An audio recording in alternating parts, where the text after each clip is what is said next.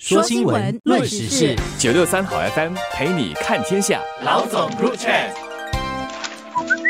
各位听众，大家好，我是新民日报的朱志伟。大家好，我是联合早报的郭丽娟。新加坡会议会展与奖励旅游行业强劲的增长，我国正在探讨增建更多专用的设施，以把握契机。而根据资料显示，全球哈 MICE 也就是会议会展与奖励旅游业的这个行业，去年总值就约有七千亿美元，大概是九千三百十亿新元的收入啊。所以分析师其实预测，这个行业在二零二三年到二零二八年期间，年均复合增长率可以介于六点五八仙到七八仙。到了二零二八年，整个行业总值可以超过一万亿美元，也就是大约一点三三万亿新元。接受访问的学者都认为，哈，本地除了现有的六个可以进行展销会的地点之外，还可以容纳多一两个会展的设施。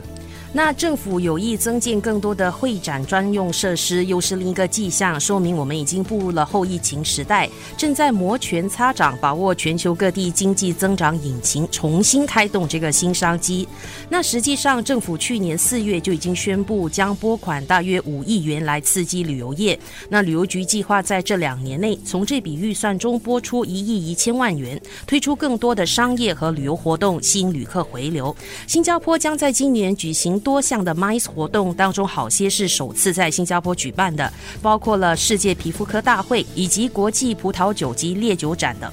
那这些大型的国际活动，除了能够带来实际的旅游收益，更大的无形效应其实是能够进一步巩固和加强新加坡作为国际商业和金融中心的地位，向世界展示疫后的新加坡已经蓄势待发，做好准备向前冲刺。我想这边可能可以稍微让大家了解一下哦，这个 MICE 哦，所谓的会展及奖励旅游，其实包括了四个组成部分，就包括了会议，就是 meeting，奖励旅游 incentive。大会 convention 以及展览 exhibition，而其实从二零二零年十月一号那时其实还在疫情的期间哦，新加坡对这个商务的会展旅游活动已经在展开了一些试点，并且成功的举办了多场活动。可能我们要稍微了解一下那个背景哦。其实新加坡作为一个旅游天堂，很多人都知道了。国外问题是在于说，外国人总是认为说新加坡太小，所以是把它看成是新马泰旅游的一部分。而如果我们要扩大我们的旅游行业的收入的话，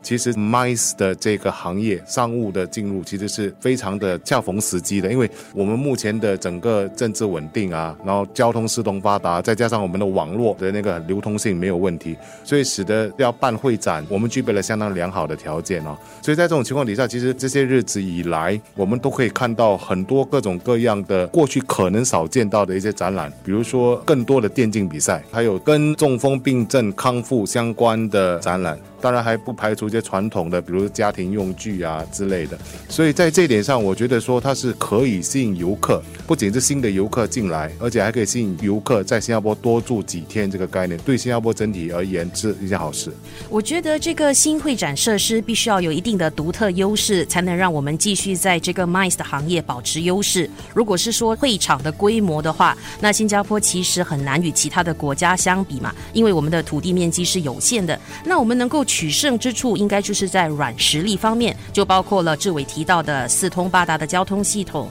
高效率、政治稳定、社会和谐等等。可是，在这个基础上，要如何乘胜追击更上一层楼呢？有一名业界人士接受早报访问时就谈到了环境可持续元素，现在已经是 mi 行业的必备条件。我很赞同他的观点。那我建议新加坡不妨利用这个增建会展设施的这个新契机，与相关领域的业者来合作，打造一。个符合可持续目标，甚至是近零排放或者是负能耗的设施，向世界展示我们在应对气候变暖方面的决心和创新能力。不过，我觉得单单谈硬体，单单谈我们可以扩建硬体，其实还是不足够的。当我们要扩展这一块的时候，我们也要想到说，如何吸纳更多的人加入这个行业。而这个行业也不单单只是简单的在进行展会。如果我们要吸引更多多元性的商家，世界各地的商家来新加坡进行展览的话，那我觉得对于那个领域的认识，比如说我们讲世界各种葡萄酒的展示，或者说某种跟文化挂钩的一些展览。